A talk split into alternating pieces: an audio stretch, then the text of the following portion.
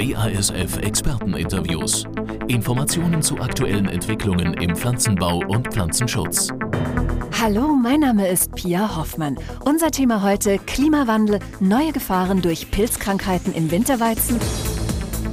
Am Telefon Thomas Volk, Geschäftsführer von ProPlant. Herr Volk, Sie erarbeiten Prognosemodelle für Pilz- und Schädlingsbefall.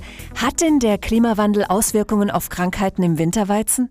Ja, also die Pilze können sich verbreiten abhängig vom Wetter. Also wenn ich jetzt zum Beispiel an Septoria tritici denke, das ist ein Pilz, der braucht unbedingt Regen, hat aber geringe Temperaturansprüche.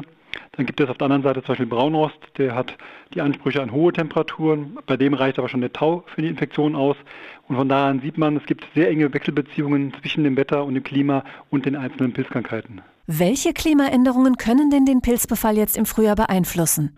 Wir werden ja wahrscheinlich mildere Winter insgesamt bekommen, milder und feuchter. Und äh, das heißt natürlich, dass die Pilze sich auch im Zeitraum November bis Februar weiterentwickeln können, was in der Vergangenheit eigentlich die Ausnahme war. Heißt das, die Landwirte müssen sich künftig umstellen? Ja, also es ist immer schwieriger, mit Regeln zu arbeiten, die vielleicht früher mal galten. Also gerade in Landwirtschaft hält man sich gerne an so Sachen fest, aber wenn man jetzt zurückblickt aufs letzte Jahr, da hatten wir so eine Trockenheit sechs Wochen von Ende März bis Anfang Mai.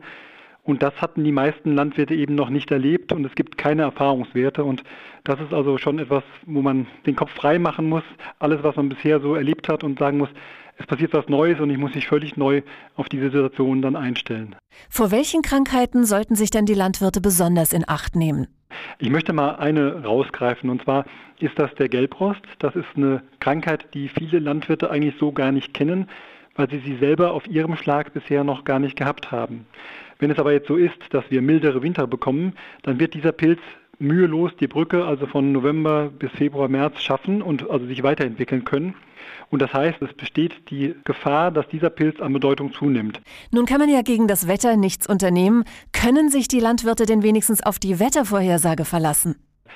Das wird gerne unterschätzt, aber da ist mittlerweile ein sehr hohes Niveau erreicht worden. Das heißt, die Qualität ist immer besser geworden und ich kann den Landwirten eigentlich nur raten, auch in Zukunft immer stärker auf die Wettervorhersage zu hören, die ja nicht mehr nur drei oder fünf Tage beinhaltet, sondern mittlerweile auch Richtung zehn Tage Entwicklung vorhersehen kann.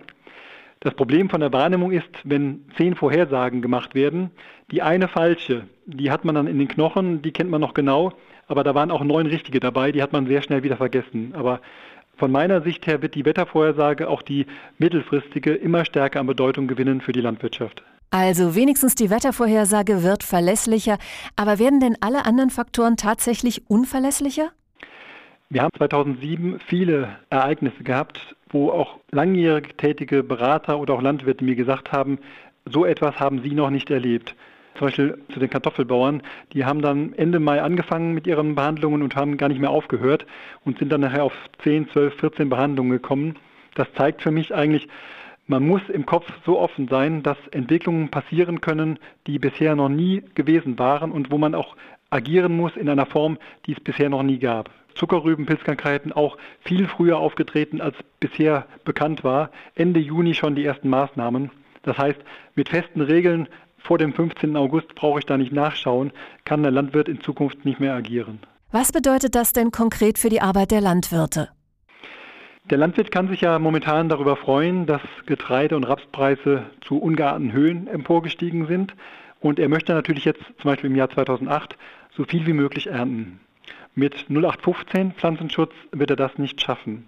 Das heißt, die Landwirte, die vornehmlich im Ackerbau ihr Geld verdienen, die müssen also da jetzt versuchen, Fehler zu vermeiden, weil diese Fehler dieses Jahr sehr teuer sind.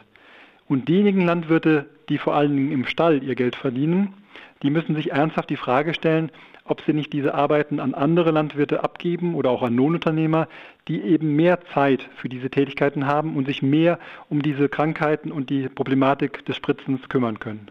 Nun hatten wir ja gerade wieder einen milden Winter. Welche Entwicklungen für das Frühjahr 2008 können Sie denn daraus ableiten?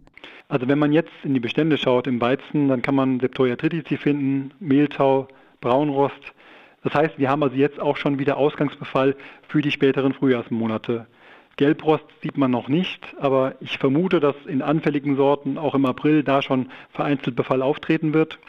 Hallenbruch wird sicherlich wieder auf problematischen Standorten ein Thema werden. Auch da ist das Risiko, also von dem, was zurzeit zu beobachten ist, ist höchste Aufmerksamkeit erforderlich. Weitere Informationen zu diesem Thema finden Sie auf www.agrar.basf.de.